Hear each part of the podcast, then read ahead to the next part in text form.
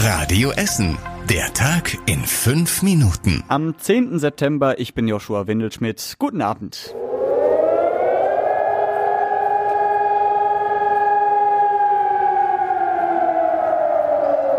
Ja, ein beängstigendes Geräusch, ne, das nicht nur den Haustieren Angst macht, sondern auch vielen älteren Menschen zum Beispiel. Die Warnsirenen sind heute in Essen angegangen mit einem ähnlichen Geräusch aus dem Kalten Krieg oder dem Zweiten Weltkrieg. Zum Glück waren das heute nicht die Gründe für den Alarm, es war nur eine Probe. Bei uns in Essen stehen aktuell 30 dieser Sirenen, die meisten im Norden der Stadt. Denn da ist besonders viel Industrie und da leben viele Menschen.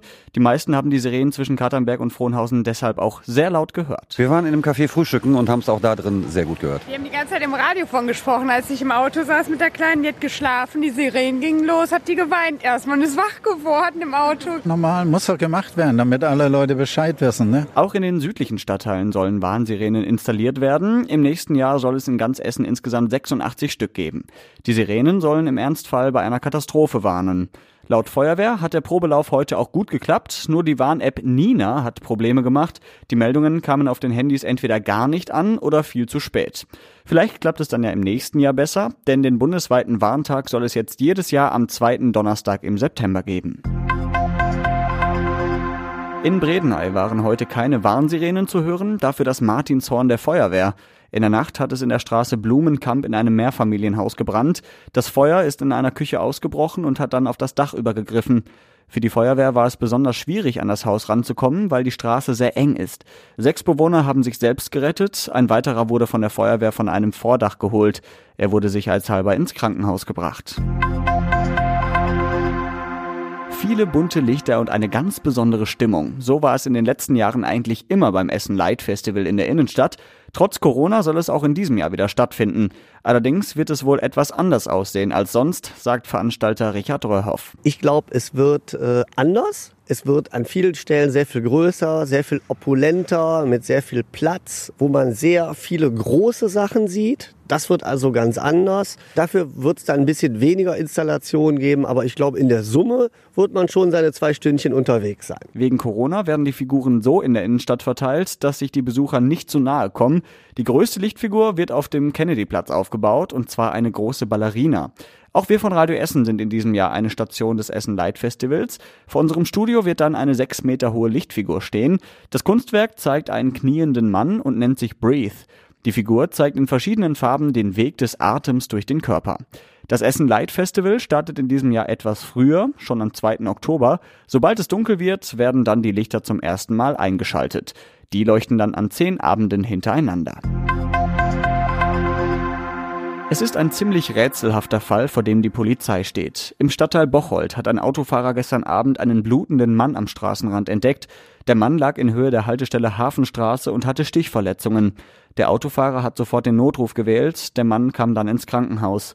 Die Polizei sucht jetzt nach Zeugen, die irgendwas von dem Fall mitbekommen haben könnten. Das muss gestern Abend gegen 20 vor 11 passiert sein. Die Polizei vermutet, dass jemand den Mann töten wollte.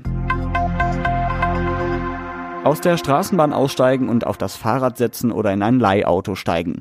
Das geht ganz einfach an den sogenannten Mobilstationen. Solche gibt es schon am Landgericht in Rüttenscheid und am Bahnhof in Steele. Jetzt könnten bis zu 40 weitere Mobilstationen dazukommen in Essen. Das sagt ein Gutachten für den VRR. Der Gutachter sagt, dass die Stationen zum Beispiel gut am Bahnhof in Altenessen eingerichtet werden können, an der Breslauer Straße in Frohnhausen oder am Bahnhof in Borbeck. Ob und wann der VRR diese Pläne auch umsetzt, ist noch nicht klar.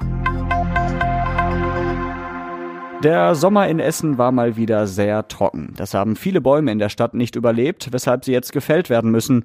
Viele Bäume sind vertrocknet oder krank und deswegen müssen sie noch vor dem Herbst gefällt werden. Denn durch den Wind könnten die Bäume Äste verlieren oder sogar umkippen, sagt die Stadt.